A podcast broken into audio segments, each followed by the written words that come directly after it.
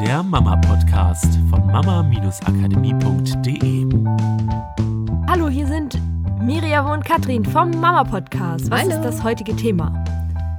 Ja, also worum es geht, wir haben ja immer wieder dieses Thema Kinder lernen durch Ausprobieren und lasst, sie, lasst eure Kinder eigene Erfahrungen machen, lasst sie aus diesen Erfahrungen lernen, auch aus den sogenannten Fehlern lernen. Und ich habe da in der letzten Zeit mal so ein paar Beobachtungen angestellt. Und was mir aufgefallen ist, ist halt, irgendwie scheinen die Konsequenzen einfach größer zu werden, je später man damit anfängt. Also wenn man immer dem Kind etwas abnimmt, wenn es etwas nicht hinkriegt, irgendwann kommt bei jedem, ob das bei der Mutter ist oder bei dem Vater oder beim Rest der Familie, dieser Punkt, wo es auf einmal heißt, naja, jetzt muss das Kind es auch mal, ja, auch mal alleine können. Oder wo dann von außen dieses Feedback kommt von, weißt du was, der tanzt dir so auf der Nase rum, du musst den einfach mal richtig auf die Schnauze fallen lassen, damit der es mal merkt. So, nur oft ist es ja so, dass so ein Verhalten ja deswegen entsteht, weil eben nie die Möglichkeit war, aus eigenen Fehlern zu lernen und zu merken, dass das eigene Handeln Konsequenzen hat, weil man halt immer gerettet wurde durch naja, keine Ahnung, man hat kein Geld, braucht aber irgendwas, naja, dann gibt's halt nochmal schnell was zugesteckt von der Mutter oder von der Oma. Oder ja, man hat den Turnbeutel vergessen, naja, dann fährt halt die Mutter nochmal schnell hinterher und bringt den Turnbeutel vorbei. Oder man hat die Mathehausaufgaben vergessen, aber wenn man noch einen Strich kriegt, dann wird die Note eine Note schlechter und dann steht man auf fünf und dann müsste man die Klasse wiederholen. Ja, aber natürlich wird man sofort gerettet. So, das sind ja unterschiedliche Schweregrade von Konsequenzen sage ich mal, je Genau. nachdem, was dahinter steht. Nur auf der anderen Seite kann man ja beobachten, wenn man so die Familien mit den Kleinkindern oder auch Säuglingen, die dann gerade anfangen, so das Leben zu entdecken, weil sie anfangen zu krabbeln und sich auf der Krabbeldecke vielleicht auch zu drehen, dass es halt viele Momente gibt, wo man viel früher anfangen kann, das Kind aus Erfahrungen lernen zu lassen, wo das, ich sag mal, auf die Schnauze fallen noch sinnbildlich ist. Das Kind kann noch nicht laufen, fällt hin und lernt aus dieser Konsequenz. Und das Schlimmste, was passiert, ist, dass es vielleicht einen kleinen blauen Fleck am Knie kriegt, weil es halt hingefallen ist. Ja, oder mit dem Turnbeutel, wenn man jetzt den Turnbeutel nimmt, da ist ja schon ein bisschen später. Das Kind, das Schlimmste, was passieren kann, ist halt, dass der Lehrer schimpft und sagt, dann kannst du eben nicht am Sportunterricht teilnehmen, setz dich an die Seite und es gibt einen Eintrag ins Klassenbuch. Und klar, je älter das Kind wird, desto stärker werden die Konsequenzen. Und die Frage ist ja, wann schaffst du sozusagen für dich den Absprung, dein Kind nicht mehr ständig alles abzunehmen, sondern dass es selber aus Erfahrung und aus eigenen Konsequenzen lernen kann. Je kleiner das Kind ist, desto leichter wird es dir fallen, das Kind aus Erfahrung lernen zu lassen. Und zwar auch mal, ja, wenn es nicht gleich weiterkommt und ein bisschen Frust hat oder sowas, sondern dann einfach das Kind, ja, einfach mal ausprobieren zu lassen, bis es selber zum Ergebnis kommt. Das ist halt leichter, wenn es klein ist, als wenn es groß ist, weil lass es erwachsen sein, Miriam, wie sieht's dann aus? Ja, dann ist halt doof.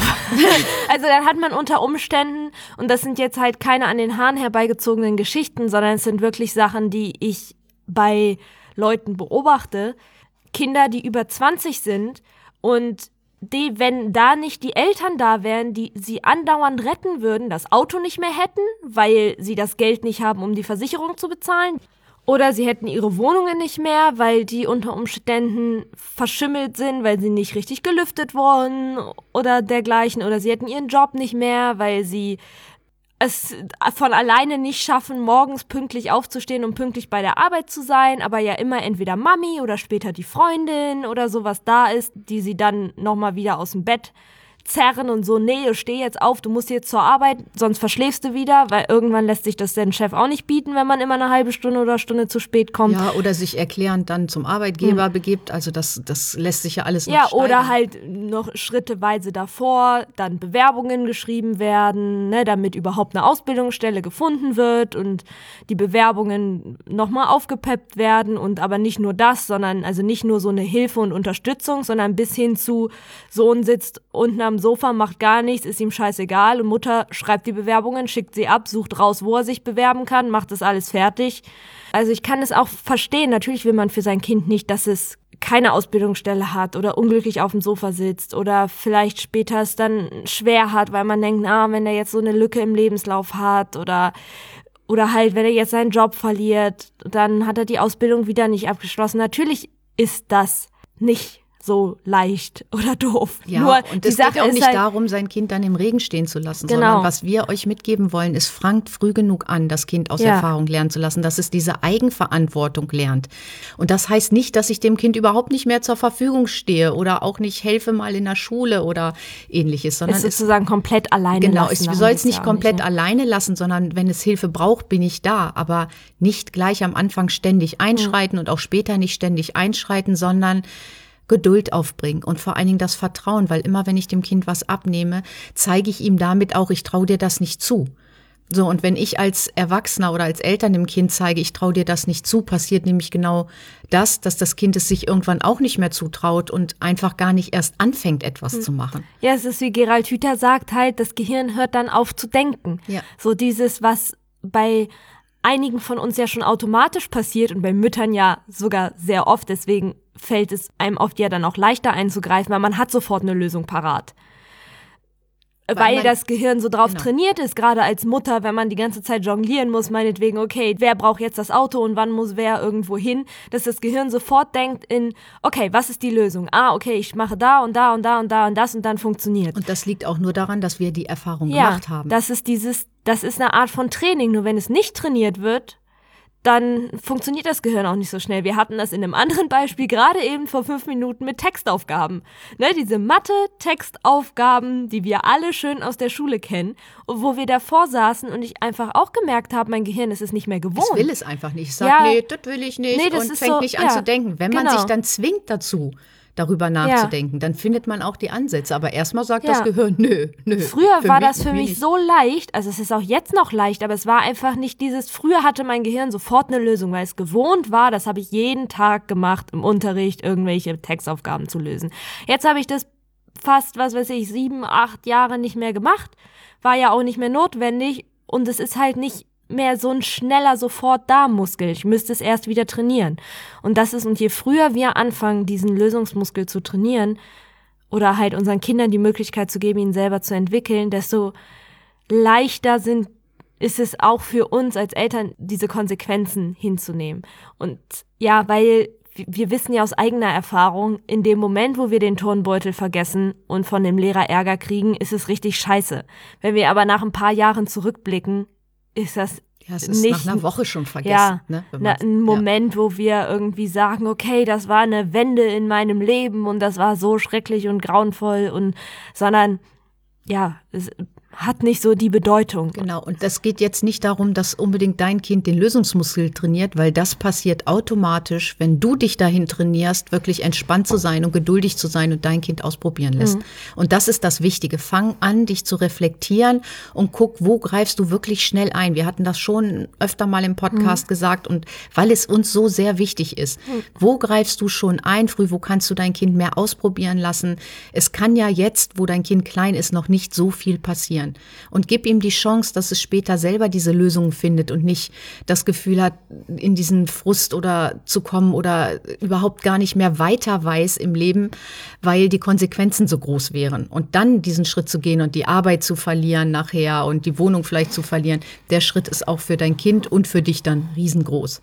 Ja, also heute ein bisschen von weg Podcast. Lasst euch nicht zu sehr erschrecken von, oh Gott, und was ist wenn und Zukunft und sowas. Es Wird auf jeden Fall eine großartige Zukunft für euch alle, nur dass ihr einfach euch das nochmal bewusst macht. Ich glaube, dieses Wichtige ist auch, wir haben das so sehr verknüpft mit, als wenn man ein gutes Elternteil ist, ist man immer für sein Kind da.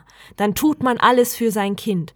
Und dass wir da einfach lernen, unserem Gehirn eine neue Bedeutung zu geben, dass auch, wenn ich, oder gerade wenn ich mal einen Schritt zurückgehe, das auch bedeutet, dass ich ein gutes Elternteil bin, weil ich das bewusst tue, um meinem Kind eine Erfahrung zu ermöglichen.